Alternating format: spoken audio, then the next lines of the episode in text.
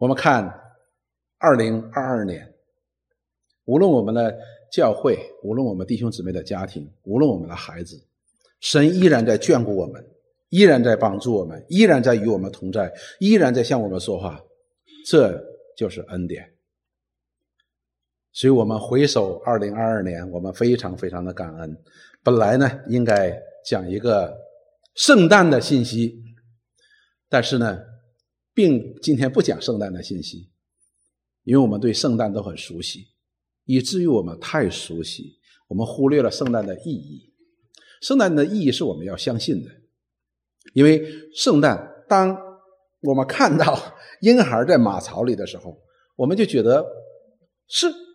表达了这位神的儿子的谦卑，表达了这位神的儿子他道成肉身，甘心顺服，降卑自己。是的，但是为什么却在我们身上常常产生出骄傲呢？这说明我们对这位基督的道成肉身呢，我们认识的还并不充足，或者说我们并不相信。所以，我们今天呢，按照我们的次序，还在讲希伯来书。继续在讲信心，而且今天所讲的是信心可以超越死亡。我们在基督降生的日子，我们以特别的方式来纪念这位基督，这位道成肉身的神的儿子，神为人物所预备的救主。来思想，我们可以借着信心超越死亡，可以得到神在基督里所要赐给我们的永生，会更有意义的。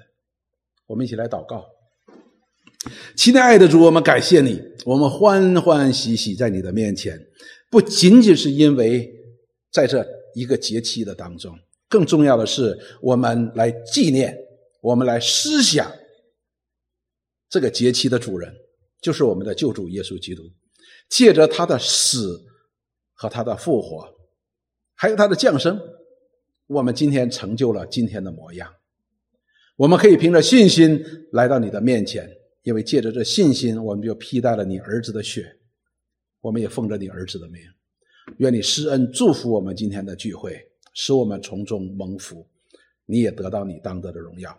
祝福我们下边的时间，无论楼上的，无论楼下的，我们年长的、年少的，我们都在你面前来敬拜。愿你与我们同在，施恩祝福。祷告奉耶稣基督圣名，阿门。上一讲我们讲到了。希伯来书的作者告诉我们说，信心是是人是可以看见的。当我们讲到信心的时候，通常你你肉眼是看不见的，但是却可以借着他的行为呢，我们可以看出来，一个人有信心，他一定会表达出来。所以圣经里边，希伯来书作者就举出了谁的例子啊？举出了亚伯。亚伯信神，他就借着他的献祭，表达出对这位上帝的敬畏。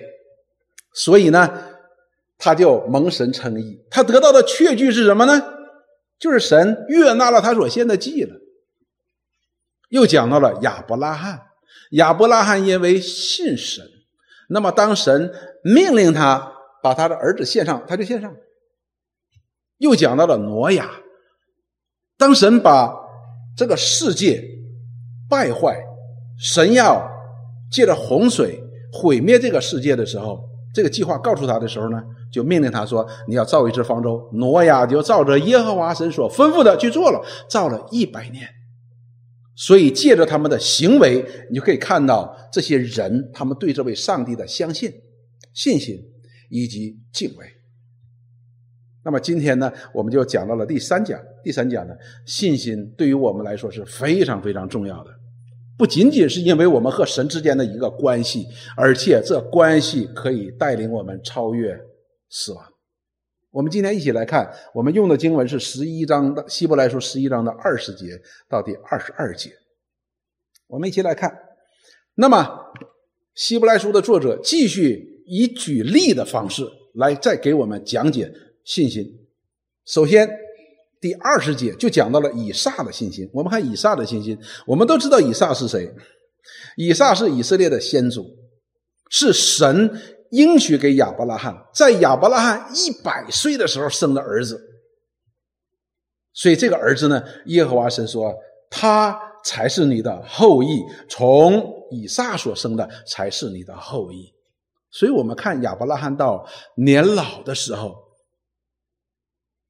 他把他从另外一个太太所生的那些儿女呢，全部都遣散了，打发他们离开，离开自己的家，唯独留下了这位以撒。他把他所有的产业都留给了以撒。为什么？因为耶和华神告诉他说，只有从以撒出的才算他的后裔。所以亚伯拉罕做了这样一个非常伟大的一个决定。我们当然讲这是信心当中的决定。那么我们来看以撒的信心，就是神要献上，神要他献为燔祭的那位以撒。希伯来书作者这样来评价以撒的信心：说以撒因着信。就指着将来的事儿给雅各、以扫祝福。好，那么这里边我们看到了以撒因着信，以撒因着信，然后呢就做了一件事情，做了一件事情是什么呢？是指着将来的事，然后给雅各和以扫祝福。那么我们就要明白，以撒因着信，他信什么呢？所以弟兄姊妹，我们常常不问这个问题，但是我们必须问这个问题。因为当讲到信心的时候呢，它和信心的对象呢一定是相联系的。你脱离开信心的对象呢，你的信是没有任何意义的。所以呢，那以撒信什么呢？然后指着将来的事儿，那将来的事儿又是什么是将来的事儿呢？那么我们先看一下，那么以撒给雅各给以扫的祝福是什么呢？我们都知道，以撒呢给雅各。祝福的时候，之前的时候呢，雅各一直想要得到这个长子的名分，对吧？想得到这长子的祝福，所以他就用了一个办法，用什么办法呢？用骗的办法。那么我们首先看，在这两个孩子雅各和以扫没有生出来的时候，耶和华神是如何说的？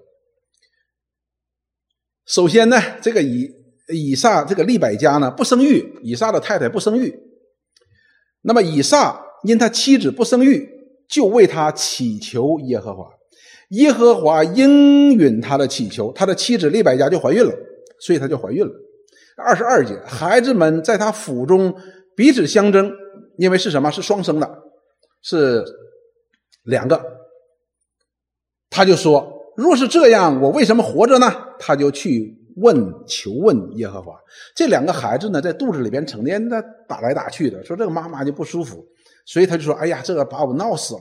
你叫这样这样争，不但吃饭没法吃，睡觉都没法睡的。说这我还活什么呢？”那么利百家就去求问耶和华，说这俩孩子怎么在肚子里边，他不是亲兄弟啊，孪生的亲兄弟，他们怎么还打起来，成天打了个不停？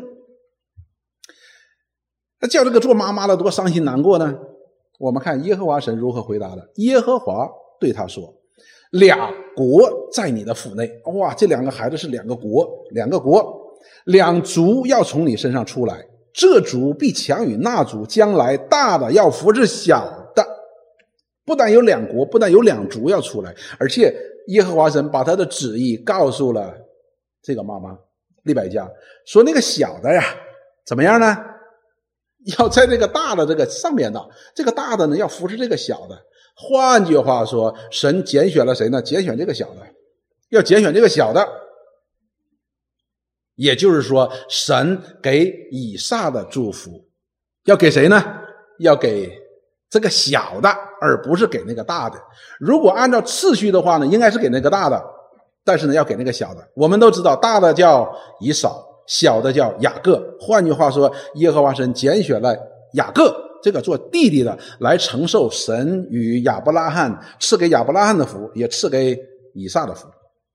那么接下来我们看这个雅各呢，平时很安静啊，每天在家里，他妈妈很喜欢他。这个以扫呢是个猎人，每天出去去开弓放箭，去射这些野味儿回来做好吃的就给他爸爸以扫啊，给他爸爸以撒。所以以撒呢很喜欢这个大儿子啊，总有好吃的嘛。那么这个小儿子呢，每天呢就想怎么能够把这个长子的祝福能够骗来，而且呢还有他妈妈的帮助，他妈妈也想帮他尽快的成就耶和华神的旨意啊，把这个长子的名分赶紧赶紧弄来。所以呢，我们就看到了耶和华神怎么来处理这个问题。创世纪的二十八章一到五节，我们看这个祝福是什么？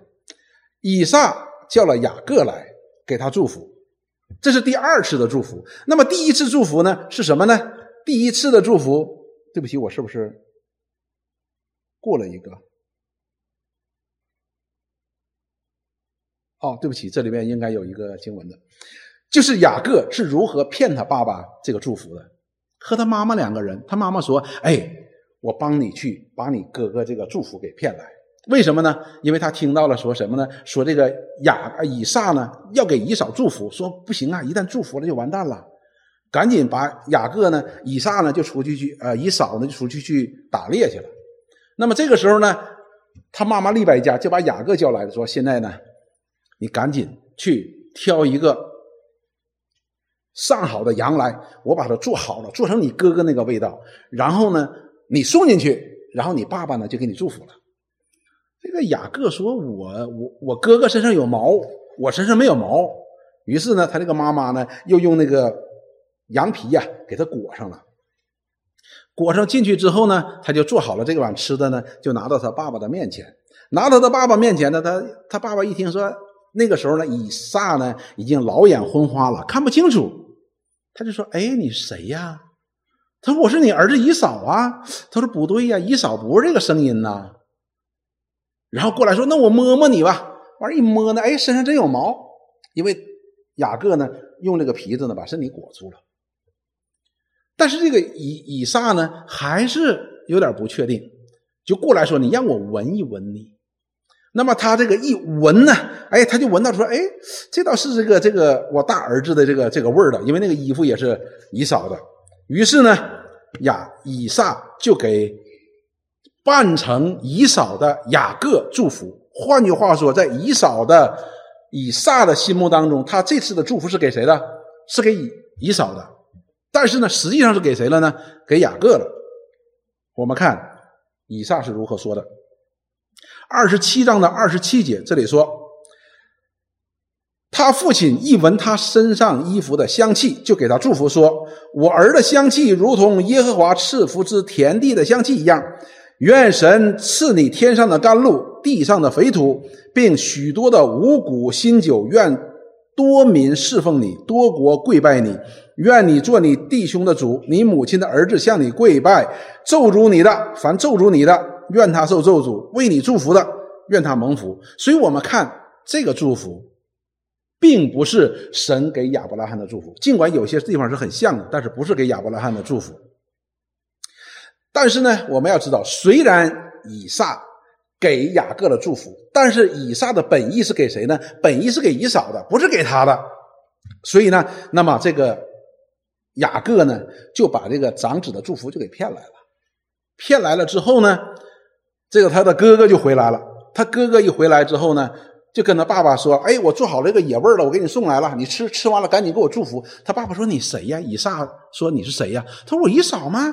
你刚才不是要我去打一些野味回来给你做吃的，然后你给我祝福吗？”这里边有一个词非常的好。当以撒知道他前边所祝福的是雅各的时候，他就大大的战惊，就是恐惧战惊啊。而这里的战经呢，不仅仅是指责他祝福给祝福错了，而是指责什么呢？同时也指责他，就想起了耶和华神所跟他讲的：当以后呢，这个小的要成为这个大的一个主人的，大的以扫要服侍雅各的，雅各要拿长子的祝福的。他本来应该给雅各的祝福，应该是从亚伯拉罕所继承来的这个祝福的。他要把这个祝福转给雅各的，但是呢，他却给谁了呢？却给了以扫了。但是呢，却莫名其妙的被雅各拿去了。所以他心里边就特别特别的震惊，特别震惊这件事情。那么接下来我们看呢，那么。以扫这个哥哥呢就很生气，觉得说，就跟他的弟弟说：“你抢了我的东西，我的好东西都被你抢走了，我长子的祝福也被你抢走了，名分也被抢走了。说你等爸爸，你等爸爸走的，等爸爸不在的，我非杀了你不可。”所以他就讲出这样的气话来。那么雅各的妈妈呢一听说：“哎呀，你哥哥要杀你呀！”说如果你爸爸一旦过世了，以撒一旦过世了，那你哥哥一定会杀你的。所以这个时候呢，我们就看到以撒就做了两件事情，做了两件事情。我们看二十八章的第一节到第五节，以撒叫了雅各来，给他祝福。所以这个时候就是诚诚实实的，你是不是雅各？是雅各。好了，我再给你祝福。我们看这个祝福是什么？然后并嘱咐他说：“你不要娶迦南的女子为妻，你起身往巴旦亚兰去，到你外祖比土利家里，在你母舅拉班的女儿中娶一女为妻。愿全能的神赐福你，使你生养众多，成为多族。”什么意思呢？我们看以撒此时此刻所做这个事情，是他的父亲亚伯拉罕曾经做在他的身上的。亚伯拉罕当给以撒娶妻的时候，他就把他一个老仆人叫来说：“你回到我的本族本家去，在我的本族本家为我的儿这个独生子一百岁生的以撒娶个妻。”他并没有让以撒娶迦南地本地的妻子的。所以我们看到了以撒这个时候就做了同样的事情，做在他这个儿子的身上。但是他大儿子以扫呢，已经在本地娶妻了，已经在本地娶妻了。所以我们就知道亚这个以撒战惊了，他就醒悟过来，他就明白神的旨意，不仅仅是因为有关祝福的事情，有关这个大的要扶持小的这样的神的旨意，而这里也想到了他不可以给这个作为长子名分的雅各。娶本地的妻子，所以说你去你母舅的家里那边吧，巴旦亚兰那边，在你舅舅的女儿当中娶一个为妻，不可以娶迦南地的为妻。这是第一件事情。第二件事情呢，就是雅各呢，啊，以撒呢就给雅各祝福。我们看这一次的祝福，这一次的祝福是清清楚楚的祝福哈。所以说，愿全能的神赐福给你，使你生养众多，成为多族。这个我们都听过的。将应许亚伯拉罕的福赐给你和你的后裔，看到了。这个时候，以撒就明明白白的把他从他父亲那里边所承接来，因着神与亚伯拉罕所立约的祝福，给了谁？给了雅各了。就是雅各替代了谁呢？替代了以扫的位置，成为了长子。所以亚伯拉罕的福给谁了呢？给雅各了。接下来说，使你承受你所寄居的地为业，就是神赐给亚伯拉罕的地。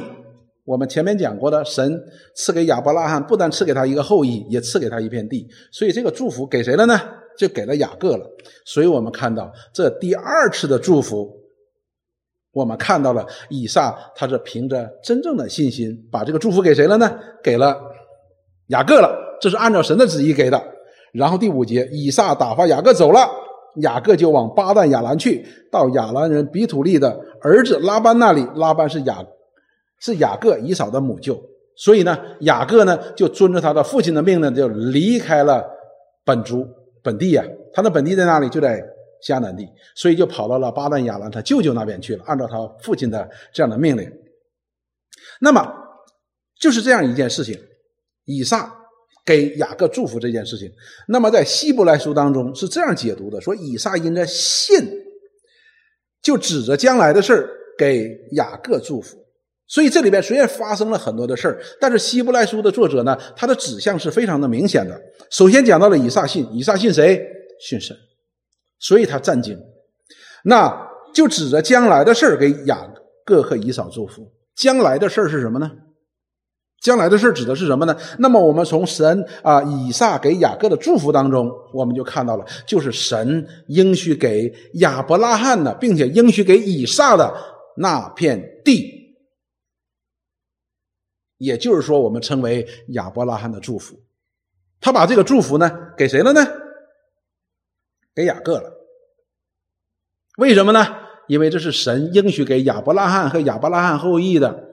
那么以撒。作为亚伯拉罕所拣选的那一个后裔，承接了这样的祝福。那么现在呢，他又把这个祝福给谁了？给神所拣选的这个雅各。尽管雅各是弟弟，但是耶和华神拣选他，那他就把这个祝福给了雅各。但是我们看到，当以撒当亚伯拉罕给以撒祝福的时候，说这片地归你的时候，这片地有没有归亚伯拉罕？没有归亚伯拉罕呢。但是只是神告诉他说这片地是你的。那么今天同样，以撒呢有没有得到这片地？也没有得到啊。但是他在祝福当中就说这片地是你的。你看这里说的很好，使你承受你所寄居的地为业。我们觉得这是不是一个空头支票？是不是空头支票？信是所望之事的实底。对于一个相信耶和华神以及耶和华神所应许给他的祝福来说，以上给雅各的不是空头支票，它是真实的所望之事的实底。所以他就给了他，尽管他没有看到，以撒到死的日子，他也没有看到这片地归给他，也没有看到这片地归给雅各了，但是他就把这片地已经给了谁了呢？给了雅各了。这说明什么呢？他是相信的，所以我们看到以撒在这里，他是凭着信心，他并不是自欺欺人，开了一个空头支票。所以我们就知道，以撒在死临死的日子，甚至于说他到死的日子，他依然相信神所应许给他主亚伯拉罕应许给他的那片地的祝福一定会实现的。如何表现出来的？尽管他没看见要死了，他把这个也给谁了呢？给雅各了。所以我们知道信心是可以超越死亡的，因为那是个实底，那是一个事实。好，接下来我们再看看雅各的信心。又讲到雅各，雅各都是我们非常熟悉的哈。十一章的二十一节，这里这样说：雅各因着信，临死的时候呢，给约瑟的两个儿子各自祝福，扶着杖头敬拜神。这个我们读创世纪的时候，我们都非常的清楚。这这件事情的发生，不过我们可以再来看一遍。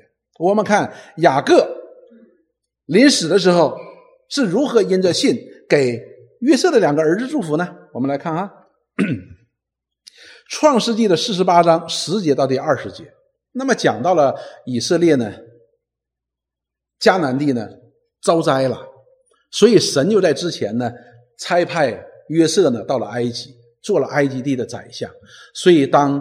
全地都发生饥荒的时候呢，这里边是很长的故事。那么约瑟呢，就把他的爸爸，就是雅各和雅各的一家呢，都接到埃及来奉养他们。所以雅各呢，在埃及呢，他是死在埃及的。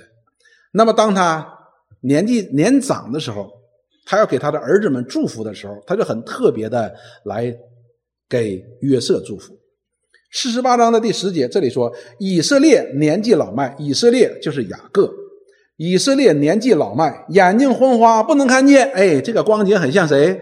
很像以撒，他的爸爸。他爸爸那时候也是眼睛昏花，看不清楚，所以他才乔装打扮 骗了他的父亲。那么以色列年老的时候呢，也是眼睛昏花，不能看见。约瑟就领他们到他跟前，他们指谁呢？他的两个儿子，一个是以法莲，一个是马拿西。他就和他们亲嘴。这个爷爷雅各呢，就见到两个孙子，所以很开心，可与他们亲嘴，然后抱着他们。十一节，以色列对约瑟说：“我想不到得见你的面，不料神又使我得见你的儿子。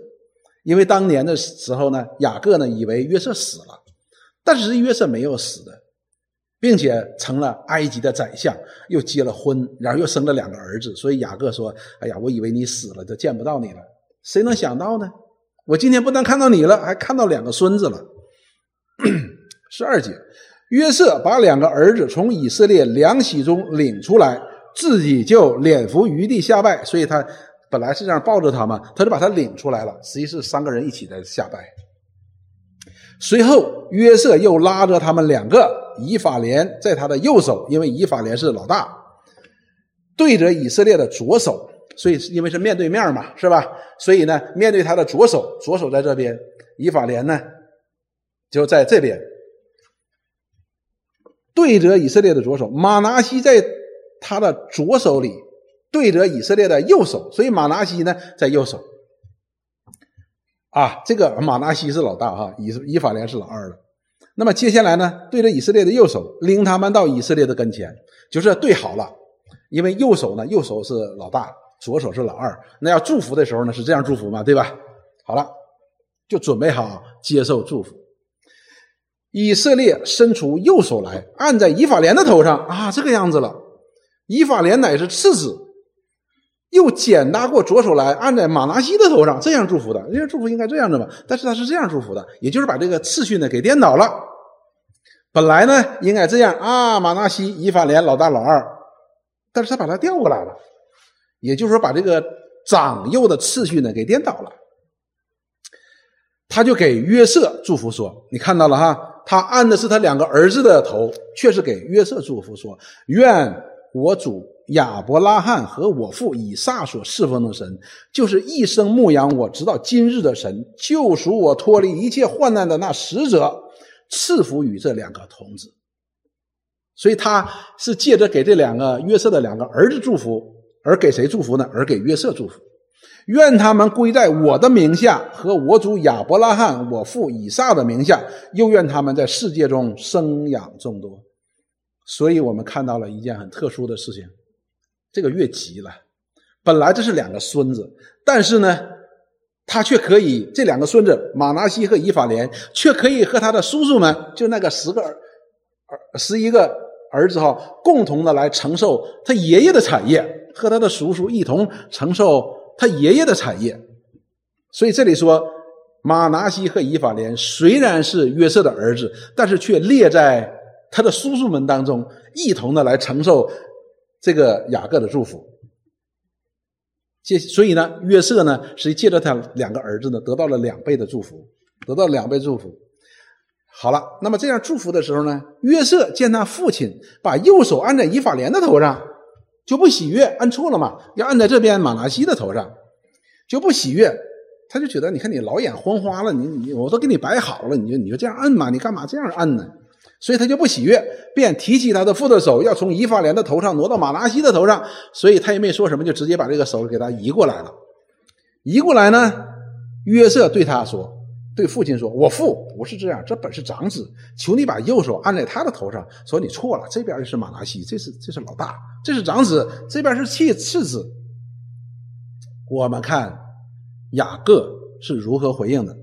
他父亲不从，雅各不干，雅各不干的，说我知道，我儿，我知道。哎，前面讲到他老眼昏花，看不清楚，但是这件事情呢，雅各说不能听你的，我知道。”谁是长子，谁是次子？我知道我在做什么，我知道我的祝福给谁。所以这个时候，我们看到此时此刻的雅各呢，他心里边是光明的，他知道他自己在做什么。然后他说：“他也必成为一族，也必昌大，只是他的兄弟将来比他还大。也就是说，以法莲要高过谁？高过马拿西。”那个兄弟呢，要大过他，所以这个事情我们一想起来是非常的熟悉的景象，因为这个事情也发生在雅各和他的哥哥以扫的身上。雅各是老二，以扫以扫是老大，但是神却使这个大的以扫去扶这个小的，所以神拣选了谁呢？拣选了雅各，把亚伯拉罕的祝福借着以撒给了谁呢？给雅各了。所以雅各这时候呢，又同时的把这个事情做在谁的身上了呢？做在约瑟的两个儿子身上了。本来马纳西是老大，以法莲是次子，但是呢，他却把次子以法莲放在谁之上呢？放在了长子马纳西之上了。嗯，他的儿子约瑟说：“爸爸错了，错了，你没看清楚。”雅各说：“我儿，我知道，我知道。”两次说：“我知道，我明白是什么。”接下来他就说：“他必成为一族，也必昌大。”指的是谁？马纳西。只是他的兄弟将来比他还大，他兄弟的后裔要成为多族，指的是谁呢？指的是以法莲。当日就给他们祝福说：“以色列人要指责你们的，你们祝福说：愿神使你如以法莲、马拿西一样。”于是立以法莲在马拿西之上。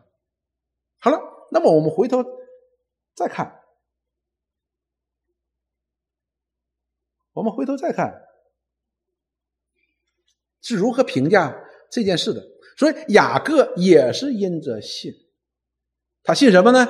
跟以撒信的一样，他信神以及神所应许的。所以在临死的时候呢，就给约瑟两个儿子祝福。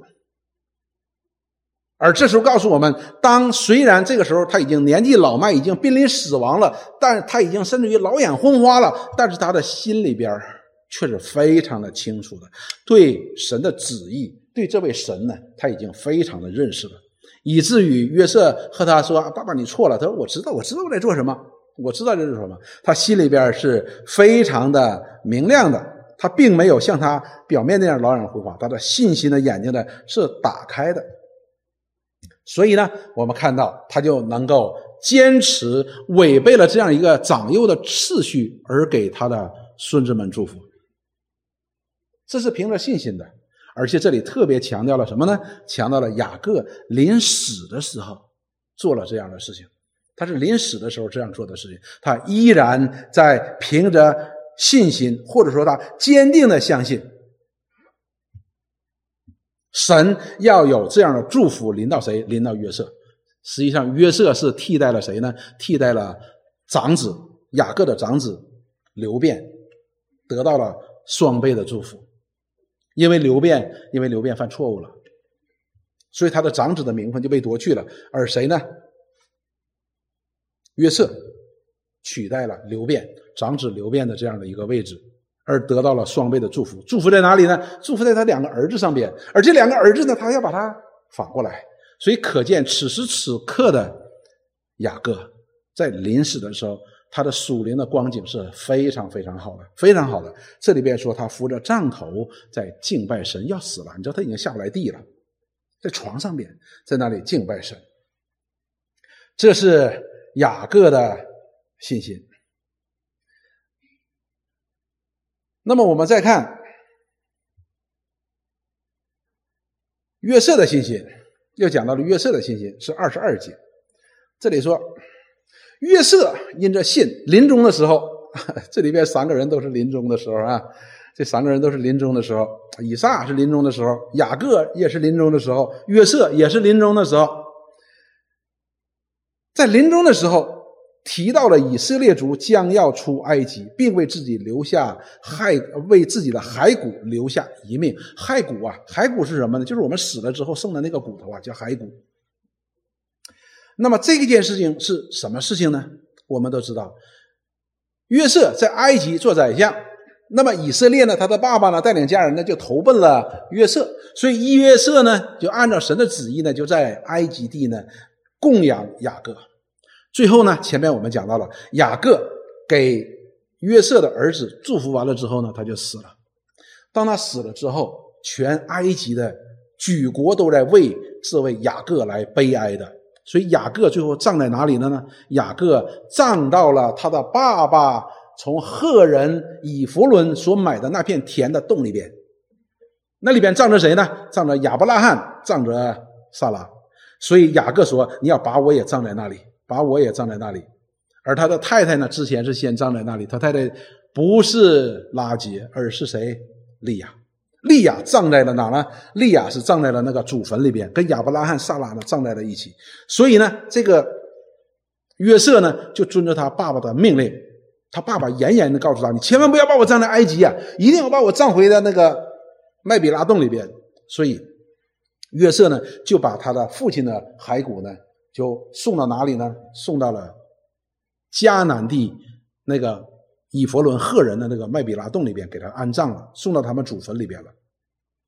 所以时间就这样的流转，那么约瑟年纪也老迈了，也年纪大了，那么他也要死了。那么约瑟在临死的时候，他就留了一个遗命，就是要死的时候，他留了一个命令。这个命令是什么呢？我们来看。约创世纪的第五十章的第二十二节到第二十六节，这里说约瑟和他父亲的眷属都住在埃及。约瑟活了一百一十岁，所以约瑟呢活了一百一十岁。那么他是十十七八岁的时候呢被卖到了埃及，然后三十几岁的时候呢可能做上了宰相。但是呢他已经活了多少？一百一十岁，也就是说他在那里边又待了多少年？大概七十年左右。约瑟得见以法莲第三代子孙马拿西的孙子马吉的儿子也养在约瑟的膝下，所以这个约瑟呢年纪是很长了，已经，他甚至于可以看到他儿子的孙子了，马拿西的孙子他都看到了，接下来呢，二十四节，约瑟对他弟兄们说：“他要死了嘛？”他就对他的弟兄们说：“我要死了，但神必定看顾你们。”所以约瑟在这里边在鼓励这些寄居在埃及的以色列人。他说：“我要死了，因为以前约瑟在的时候呢，约瑟是埃及人非常崇敬的一位有智慧、有神同在的以色列的人，所以呢，他们都非常的尊重这个约瑟。约瑟呢，在埃及呢是一人之下、万人之上的，但是呢，这个时候他要死了。换句话说呢，好像以色列人在那里边没有人保护他了。为什么？因为约瑟要死了。”但是约瑟这个时候就告诉以色列人说：“他说我要死了，但是神必定看顾你们，因为在以色列人的心目当中呢，是谁呢？是约瑟在罩着我们。但是约瑟要死了，约瑟说是神看顾你们，他必看顾你们。而且呢，神要做一件事情，什么事情呢？领你们从这地上去，因为埃及在这里，迦南地在这里，所以要上去，所以要领你们上去。”到他启示所应许给亚伯拉罕、以撒的雅各之地，又提到了这片地的祝福。所以约瑟在这里边基本的意思是这样子的：他说我要死了，但是耶和华神所应许给亚伯拉罕、所应许给以撒、应许给雅各的那片地，耶和华神有一天要领你们进到那片地当中去的，就是你们要离开埃及，进到那片地当中去的。所以用这句话呢，一方面是提醒，另一方面呢，也在鼓励他们。这不是你的家乡，你们以后一定要离开这片地的，因为耶和华神已经赐福给亚伯拉罕、给以撒、给雅各，这片地一定是他的。那么接下来呢，说约瑟叫以色列的子孙起誓说：“哎，这是很严肃的事情，所以叫以色列子孙，你们要起个誓哈。这个誓言是什么呢？神必定看顾你们，你们要把我的骸骨从这里搬上去。”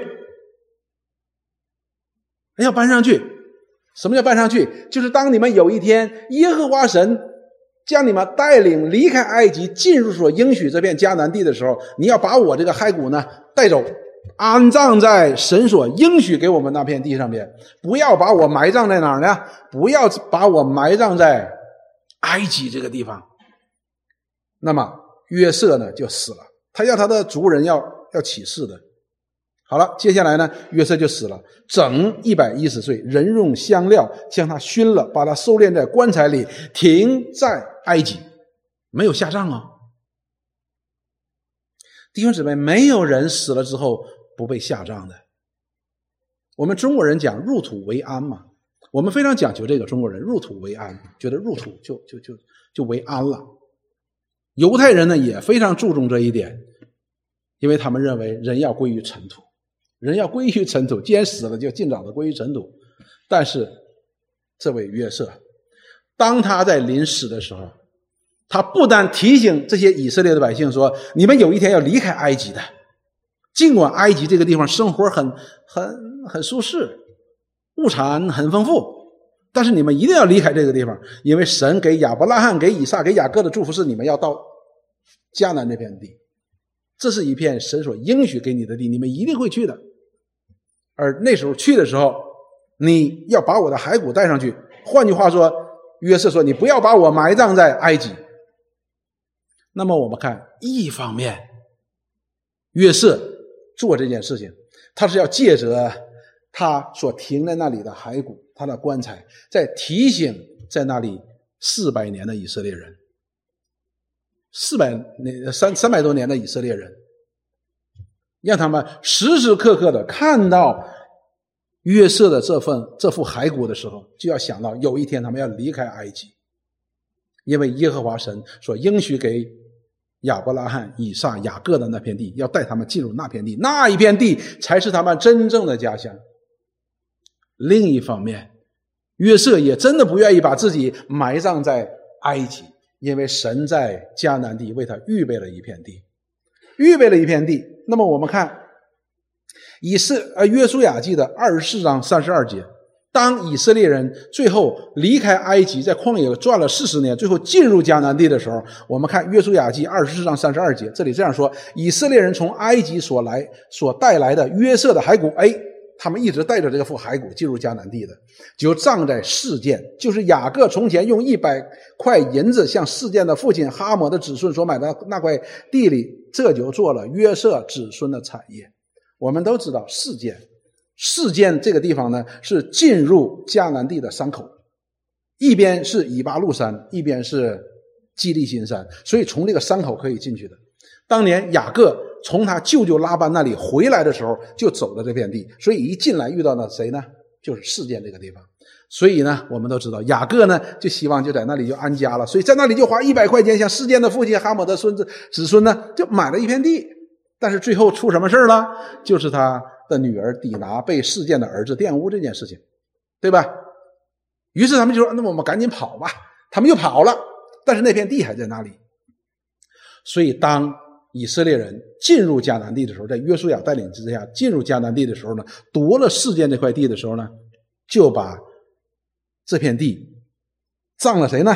葬了约瑟，并且那一片地呢是属于约瑟的。为什么呢？因为在雅各临死的时候，告诉给雅约瑟祝福的时候，把那片地已经给了约瑟了，所以约瑟最终。葬在了他信心所属的那片耶和华神所赐给他那片地，为此，他的骸骨在埃及就停了三百多年。所以我们看到约瑟同样也是在信心当中死了，在临死的时候他依然相信，如何得见呢？那副骸骨就在说话。因为他到死的时候，他都相信耶和华神所应许给亚伯拉罕、以撒、雅各那片地一定能够得到的，否则他不会把自己的骸骨就停在那里停三百三百多年的。所以这是约瑟的信心，以及他有所留下的这样的一面。那么我们回头再看这三个人，希伯来书当中所提到的以撒。雅各和约瑟，他们都有一个共同的地方，就是他们在临终的时候，就是已经要离开这个世界的时候，要死的时候，或者我们说快要临死的时候，他们借着这样给系后代的祝福，来显明他的信心。虽然他死了，但是这信心却传承下去了。在他死的时候，他依然坚信那片地是耶和华神所应许给我和我的后裔的。如果他不信的话，那给这个儿女这样的祝福，那不就是空头支票吗？没有意义的。所以，当他如此祝福的时候，表明他真正的相信，他相信他所信的这位神和他所应许给他的这样的祝福一定会实现的，尽管他没看见。对于以撒也好，雅各也好，约瑟也好。那么进到迦南地这件事情，依然是未见之事，啊，是未见之事啊，但是却是他们所望的之事。对于他们在信心当中的人，他就觉得这是个实底，他相信这是个实底，所以他才能够把这个祝福给他的儿子们，给他的子孙们，否则能给吗？不能给的。所以我们说，弟兄姊妹，死亡是极其可怕的。死亡之所以可怕，不仅仅是因为这是罪的后果，要面对审判，而且死亡也可以将我们在这个世界上所拥有的一切全部毁灭。无论你拥有什么，你拥有名誉吗？都将随着死亡被毁灭。你拥有金钱吗？随着死亡将会毁灭。你说你长得很漂亮吗？随着死亡就变成一瓦一点点的尘土。所以死亡是很可怕的，没有什么可以不被死亡吞没的，唯有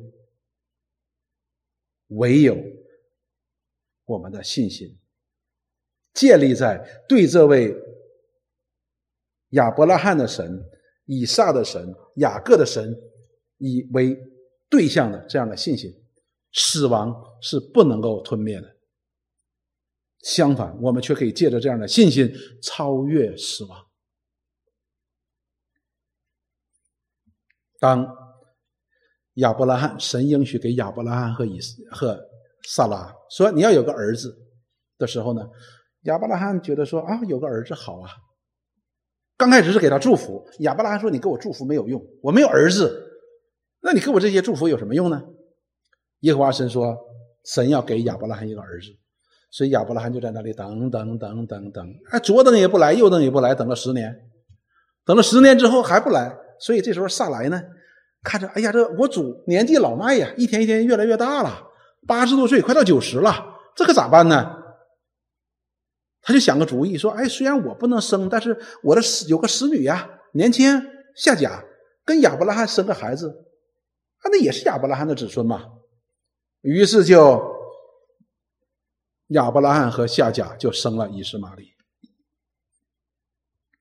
但是以实玛利长到了十三岁的时候，就是亚伯拉罕已经九十九岁了。耶和华神又来到了亚伯拉罕这里。跟亚伯拉罕说：“我要给你个儿子。”亚伯拉罕说：“我都九十九了，哪里会生孩子呢？萨拉已经九十了，哪里生孩子呢？不可能的事儿嘛！”哎，耶和华神，你不是已经做了这个事儿吗？你看以斯玛利，那你给我了吗？给我个儿子了，已经啊，以斯玛利嘛。耶和华神不是，只有你和萨拉亲自生的，才算为你的后裔。哼，萨拉在那里也笑了，说：“这这这是不可能的事儿啊！尽管亚伯拉罕非常的盼望，萨拉也非常的盼望要有个儿子，但是他不可能啊！他很盼望，但是这是不可能的事啊！甚至于他觉得说，你已经这个亚以斯玛利你已经给我了，但是耶和华神和萨拉说：耶和华岂有难成的事吗？”耶和华神岂有难成的事吗？到了日期，明年这个时候，我必定回到你这里，撒拉必给你生个儿子。啊，时间讲的非常的清楚，明年这个时候你一定生个儿子。这里重点在哪里呢？耶和华岂有难成的事吗？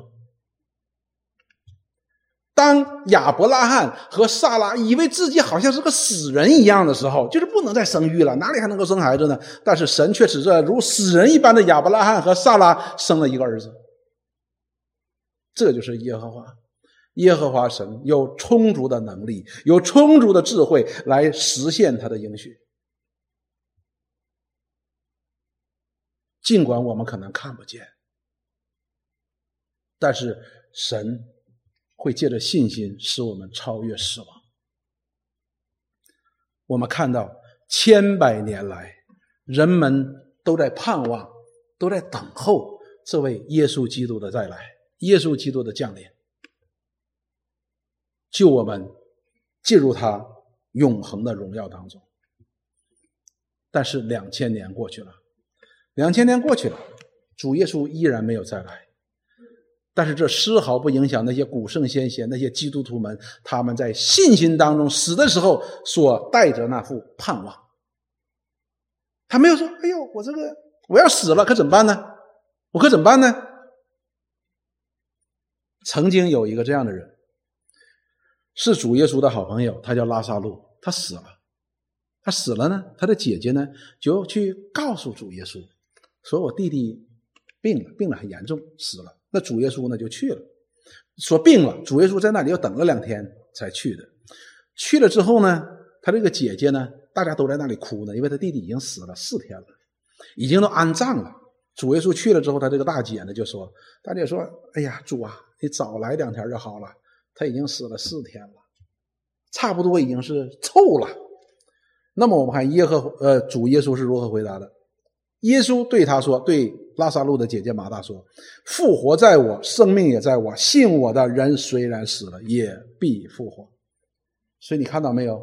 信心的实底是我们是可以复活的，所以可以超越死亡的。”因为我们的信心的对象给我们如此的应许，信我的人虽然死了，也必复活。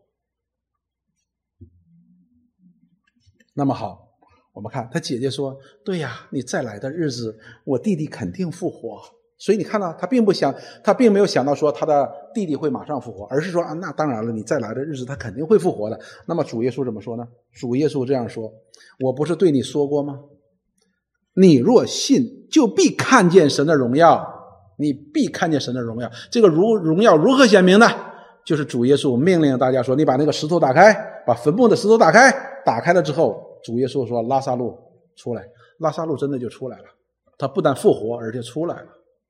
这就是神的荣耀。你若信，你就必看见神的荣耀。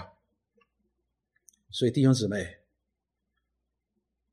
借着这三位以色列的先祖以撒、雅各和约瑟，让我们看到，他们不但是死在信心当中的，而且他们的信心超越了他们的死亡，把他的祝福，把耶和华神的祝福带给他他的子孙呢。这就是我们今天所要有的信心。我们有很多的时候，我们也见过这样的这样的弟兄姊妹的。他们在死的时候，他当他们痛苦的时候，当他们生病的时候，面对艰难的时候，他们嘴里边就满了抱怨，好像圣经当中所记载的旷野当中的以色列人一样，就好像这个神怎么搞的？因为我们希望一件事情发生，我们的信心是希望一件事情发生，就是我一生一切的事情要按照我的心意来实现，但是我们就忽略了。我们一生的年日所应该做的，就是使神的旨意能够在我们身上成就，不是我们自己的旨意，因为我们自己的旨意都渗透着被罪恶所污染的，是神的旨意要在我们身上来实行、来亨通，毫无例外的，无论是以撒也好、雅各也好，还是约瑟也好。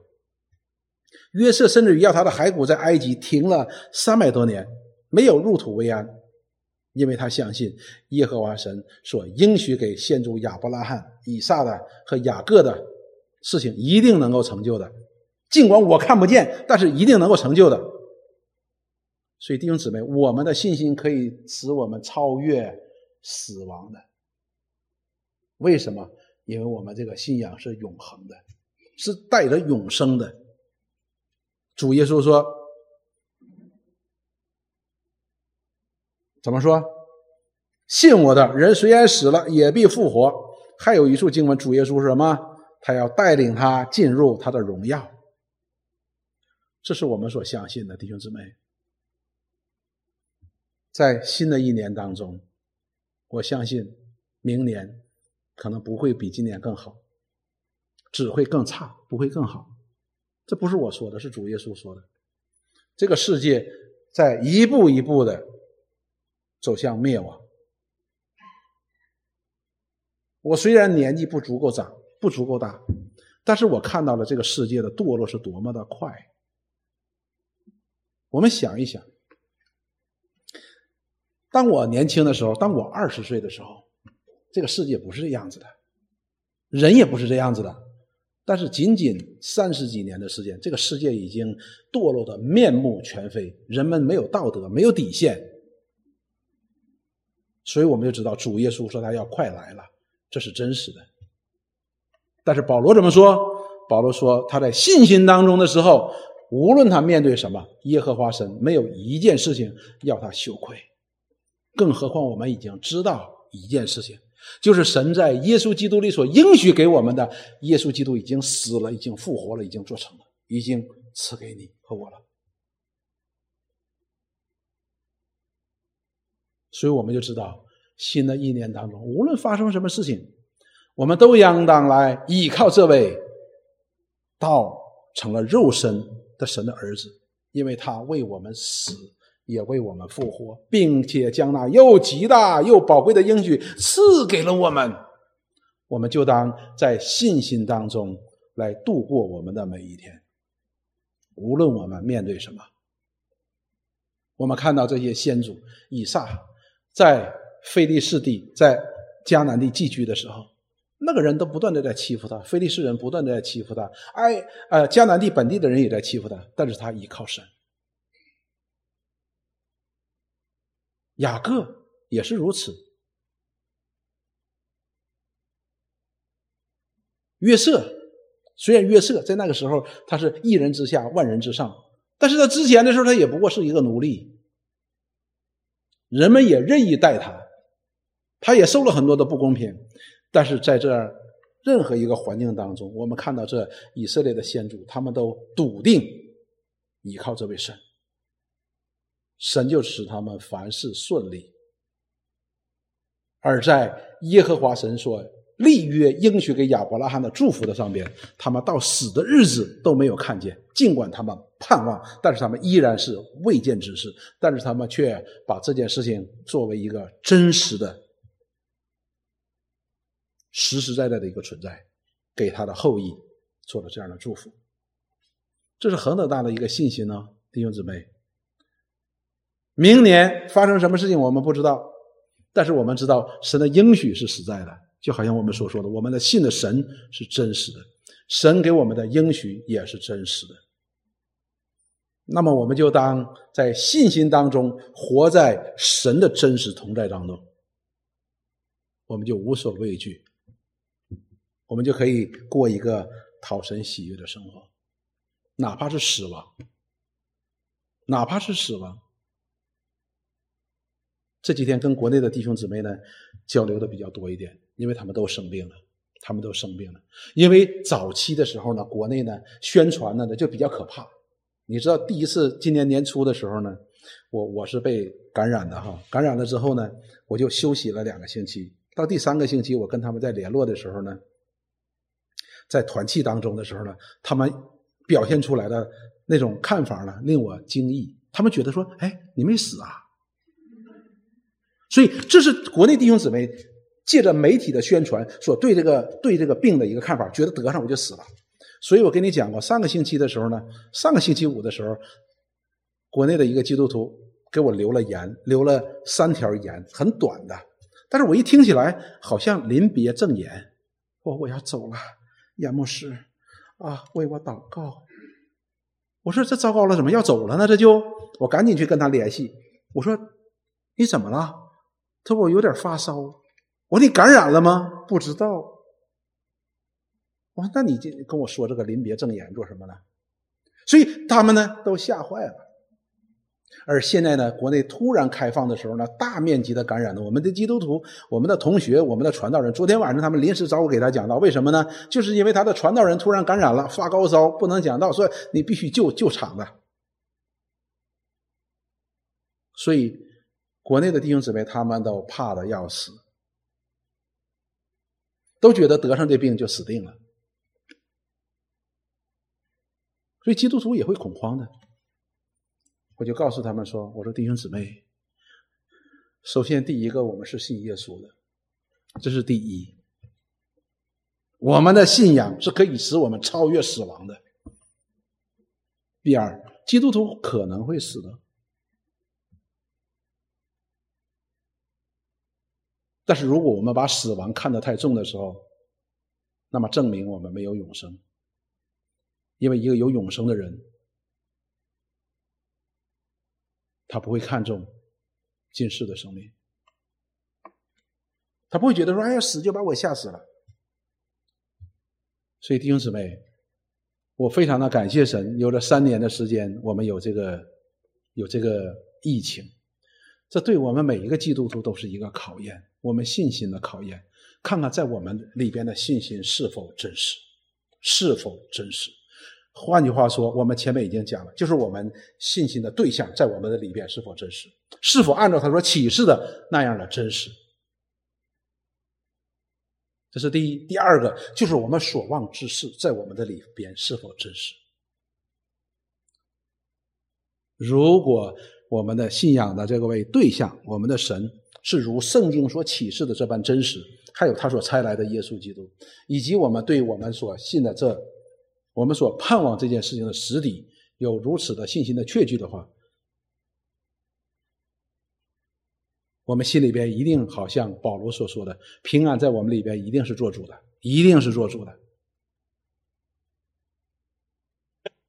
有一个人讲一句话呢，我很赞同的，他讲到说，基督徒。死亡是一个基督徒的真正的开始，他的生命的真正的开始，我很赞同。今天来的时候，我在想一件事情。我在想人活着，我不是想别人活着，我在想我自己活着。我发现我活着的每一天，我的罪恶就在增加，这是个非常可悲的事情。我每天多活一天，我的罪恶就不断的在增加。所以保罗说：“谁能救我去脱离这趋势的身体呢？”